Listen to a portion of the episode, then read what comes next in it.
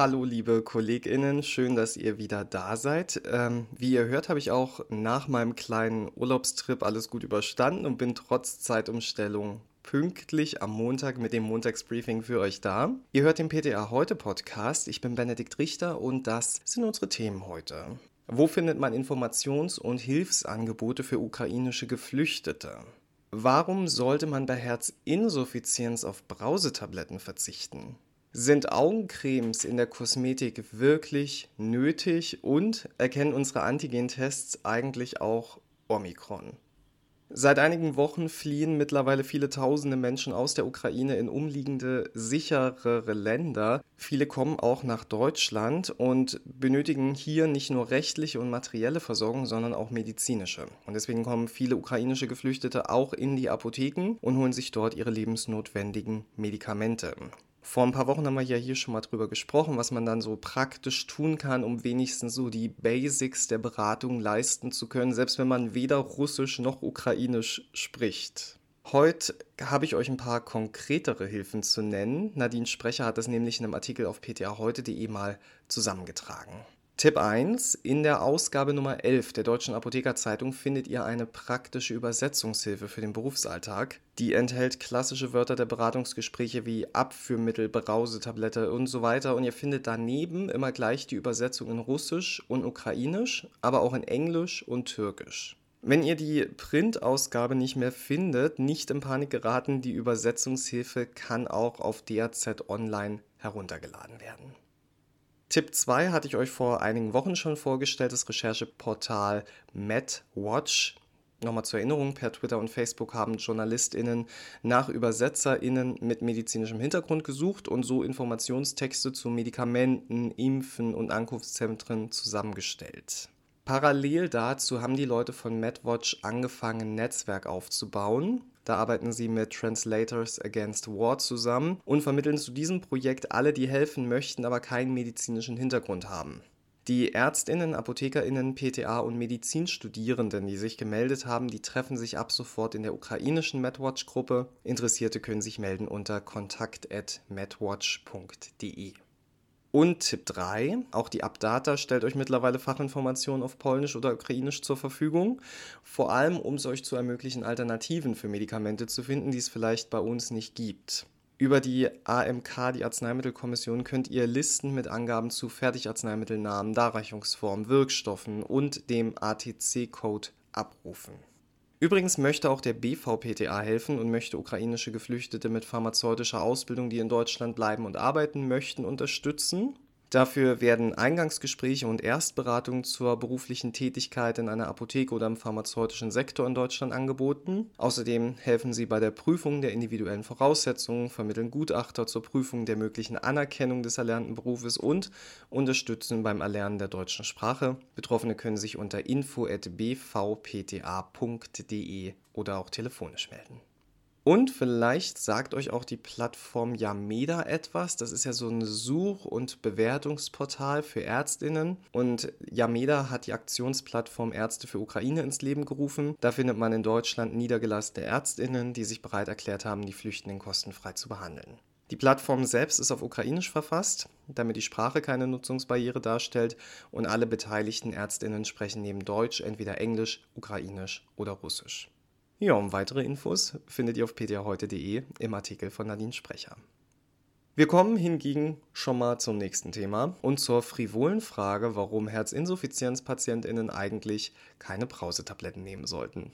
Also nochmal zur Erinnerung, bei einer Herzinsuffizienz können bestimmte Erkrankungen und auch Arzneimittel wie zum Beispiel nicht-steroidale Antirheumatika, Glukokortikoide und auch kardiotoxische Onkologika zur sogenannten Dekompensation führen. Das bedeutet, dass bestimmte Defizite durch den Körper nicht mehr ausgeglichen werden können. Im Falle der Herzinsuffizienz würde das bedeuten, dass die nachlassende Pumpleistung des Herzens nicht mehr durch Gegenregulationsmechanismen aufgefangen werden kann, also nicht mehr kompensiert werden kann. Und da wird es gefährlich. Ja, und jetzt kommt der Knaller. Eine erhöhte Natrium- oder Flüssigkeitszufuhr kann neben Medikamenten und Erkrankungen ebenfalls zur Dekompensation einer chronischen Herzinsuffizienz führen. Und was haben wir in Brausetabletten, die gelöst werden? Natriumionen. Naja, jetzt könnte man ja durchaus sagen, hä, das ist doch nur ganz wenig, als ob das einen Einfluss hätte. Und genau dieser Frage sind ForscherInnen mal auf den Grund gegangen. In unserem Nachbarland Frankreich sind Paracetamol-Brausetabletten nämlich sehr beliebt. Laut nationalem Gesundheitsregister wurden in Frankreich im Jahr 2017 allein 18 Millionen Packungen Paracetamol-Brausetabletten an die 66,7 Millionen Einwohnenden abgegeben. Im Auswertungszeitraum zwischen dem 1. Januar 2014 und dem 31. Dezember 2016 wurden insgesamt 4.301 PatientInnen, die im Durchschnitt 83 Jahre alt waren, aufgrund einer akuten Verschlimmerung der Herzinsuffizienz in ein Krankenhaus eingeliefert im Risikozeitraum von 15 Tagen vor der Krankenhauseinweisung hatten mit 5,7 Prozent signifikant mehr PatientInnen Paracetamol-Brausetabletten verordnet bekommen als in den drei Kontrollzeiträumen von 30 bis 45 Tagen, 60 bis 75 Tagen und 90 bis 105 Tagen vor der Hospitalisierung. Ja, und das Risiko für eine Krankenhauseinweisung stieg mit steigender Paracetamoldosierung. Auch in den beiden Subgruppen, da waren PatientInnen mit Bluthochdruck und Personen über 83 Jahren, fiel auf, dass sie häufig vor der Krankenhauseinweisung Paracetamol-Brausetabletten eingenommen hatten. Bei der Kontrollanalyse übrigens, in der die ForscherInnen die Einnahme von nicht zuvor aufgelöstem Paracetamol auswerteten, konnte keine signifikante Assoziation festgestellt werden. Hm, jetzt muss man natürlich ein bisschen vorsichtig sein, es gibt verschiedene Erklärungsversuche dafür. Denn durch die Einnahme von gelöstem Paracetamol erhöht sich ja jetzt nicht nur die Natriummenge, sondern auch die Trinkmenge allgemein. Und viele PatientInnen nahmen auch Diuretika ein und deren Wirkung kann ja durch Natrium herabgesetzt werden. Also auch diese zwei Faktoren können zur Dekompensation führen. In dem Versuch wurde aber auch gezeigt, dass die tägliche Einnahme von 3 Gramm Paracetamol den Blutdruck im Schnitt um 4 mm Quecksilbersäule erhöht. Ja, auch so eine geringe Blutdruckerhöhung könnte laut den AutorInnen insbesondere bei älteren PatientInnen zur Verschlimmerung einer Herzinsuffizienz beitragen.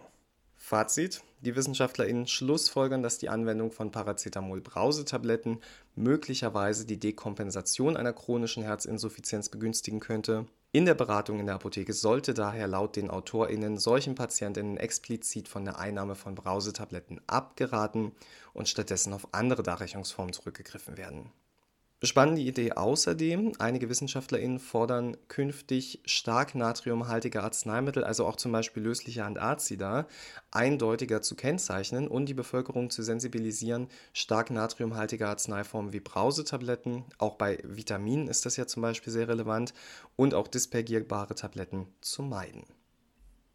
In der Apotheke ist nicht nur die Beratung zu Arzneimitteln ein großes Feld, immer wichtiger wird auch die Apotheke als Ansprechpartner für kosmetische Fragen. Ja, von uns erhoffen sich Kundinnen verlässliche Beratung ohne Werbeversprechen, die nicht gehalten werden können. Und daher räumen wir jetzt mal mit diesem weit verbreiteten Statement auf, Sie brauchen unbedingt eine Augenpflege, denn die Haut um Ihre Augen hat ganz, ganz andere Bedürfnisse. Um die Frage zu klären, schauen wir uns kurz mal an, wie Ökotest Augencremes bewertet.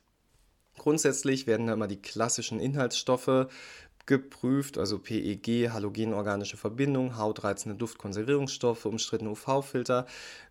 Vor allem jetzt bei den Augencremes interessierte sich Ökotest aber für die beworbene Anti-Faltenwirkung, denn in der Regel fehlt es dafür an Daten.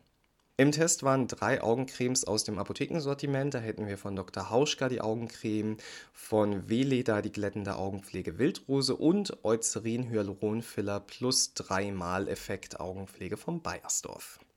Eucerin und Weleda verzichten im Gegensatz zu Dr. Hauschka auf Parfum. Das kann auf der empfindlichen Partie um die Augen von Vorteil sein, findet Ökotest. Punktabzug gab es jedoch für die Verpackung. Bei allen dreien überflüssiger Umkarton, der kein Glas schützt.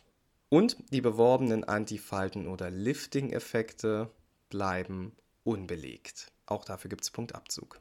Ja, Wala und Veleda, die stellen Ökotest zwar Studiendaten zur Verfügung, aber keine bewies in Augen von Ökotest ausreichend, dass der Effekt des Produkts über den einer gewöhnlichen Feuchtigkeitscreme hinausgeht.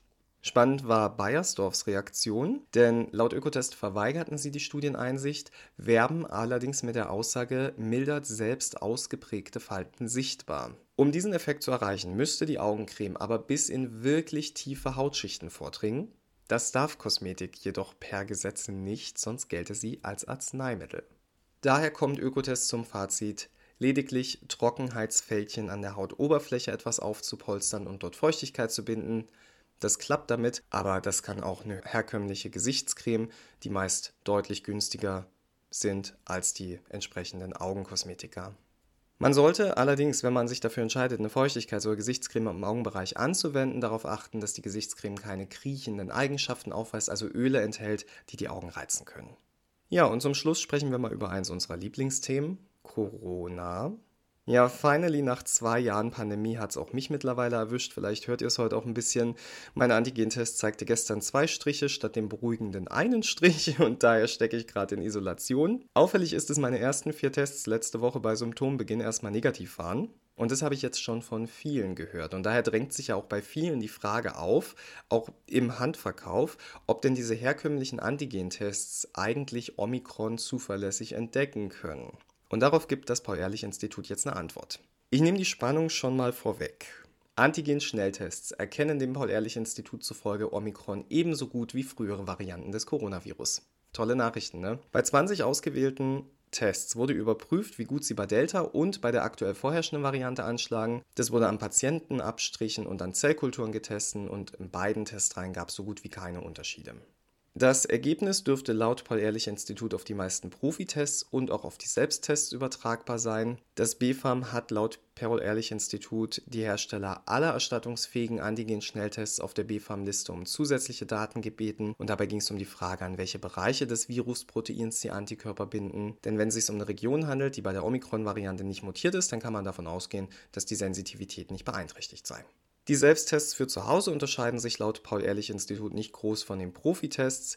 Daher geht das Paul-Ehrlich-Institut davon aus, dass die Sensitivität gegenüber Omikron auch hier gegeben ist. Um aber die Frage zu beantworten, warum die Tests erst so spät ausschlagen, generell ist es so, Antigentests erkennen SARS-CoV-2 weniger gut als PCR-Tests. Sie schlagen nur bei hoher Viruslast und damit in einem kleineren Zeitfenster an. Also hatte ich so betrachtet fast schon Glück, dass mein Test jetzt mal endlich positiv angezeigt hat, bevor ich noch weitere Personen angesteckt hätte. Ähm, euch allen, die ihr vielleicht auch gerade infiziert zu Hause seid, wünsche ich gute Besserung. Und allen, die gesund sind, wünsche ich eine tolle Woche. Ich hoffe, meine Symptome bleiben bei Husten und Fieber und ich kann nächste Woche wieder quicklebendig für euch da sein. Fürs Erste sage ich auf Wiedersehen und gute Nacht, denn ich lege mich jetzt wieder ins Bett und mache mir eine Tasse Tee. Bis nächste Woche. Gehabt euch wohl.